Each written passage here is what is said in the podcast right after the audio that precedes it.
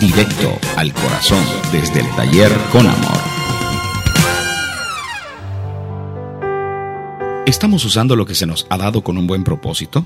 Un ladrón de bancos envía una carta de agradecimiento. En el año 1930 la industria automotriz está en crecimiento. En diferentes países del mundo está el boom de la industria, principalmente en Alemania y Estados Unidos. El señor Henry Ford acaba de completar un auto muy rápido y recibe la siguiente carta. Muy señor mío, mientras tenga aire en mis pulmones, le seguiré agradeciendo el coche tan genial que usted ha fabricado. He conducido coches de Ford exclusivamente cuando podía escapar con uno, por su velocidad sostenida y su capacidad de librarme de los problemas.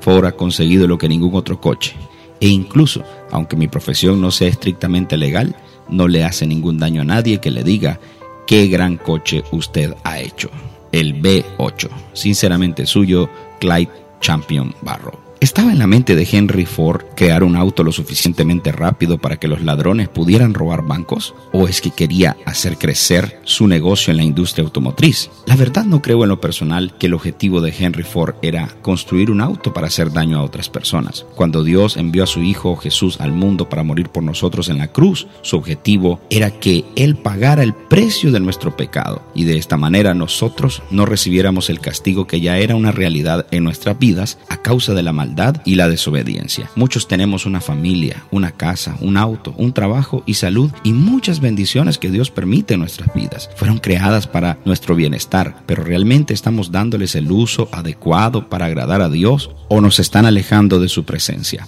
El Creador del universo nos bendice para que nosotros bendigamos a otros, amoldemos a un mundo desobediente e injusto y que quiere crear sus propias reglas egoístas y una manera alejada totalmente del propósito maravilloso de Dios. Dice la palabra en Romanos 5, 8 al 11. Mas Dios muestra su amor para con nosotros en que siendo aún pecadores Cristo murió por nosotros, pues mucho más estando ya justificados en su sangre, por él seremos salvos de la ira. Porque si siendo enemigos fuimos reconciliados con Dios por la muerte de su Hijo, más estando reconciliados seremos salvos por su vida. Y no solo esto, sino que también nos gloriamos en Dios por el Señor nuestro, Jesucristo, por quien hemos recibido ahora la reconciliación. Lo que queremos transmitir en este programa es que a veces no usamos lo que recibimos como debemos hacerlo. Estos dos jóvenes de apenas 23 y 24 años eran una pareja que robaban bancos juntos y justamente un mes después de enviar esta carta fueron acribillados a balazos por la policía acusados de cometer cientos de asaltos. Tenían un auto rápido, pero lo usaban para un buen propósito. Las salvación es un regalo de Dios, pero en realidad estamos usando este regalo adecuadamente, ese es el momento correcto de decirle,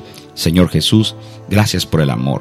Gracias porque nos mostraste tu verdadero amor al morir por nosotros en la cruz del Calvario, al morir por nuestros pecados y darnos la oportunidad de ser presentados justos delante de Dios. Hoy yo abro mi corazón a ti para que habites en mi vida y ese propósito de salvación sea una realidad en mí en el nombre de Jesús. Amén.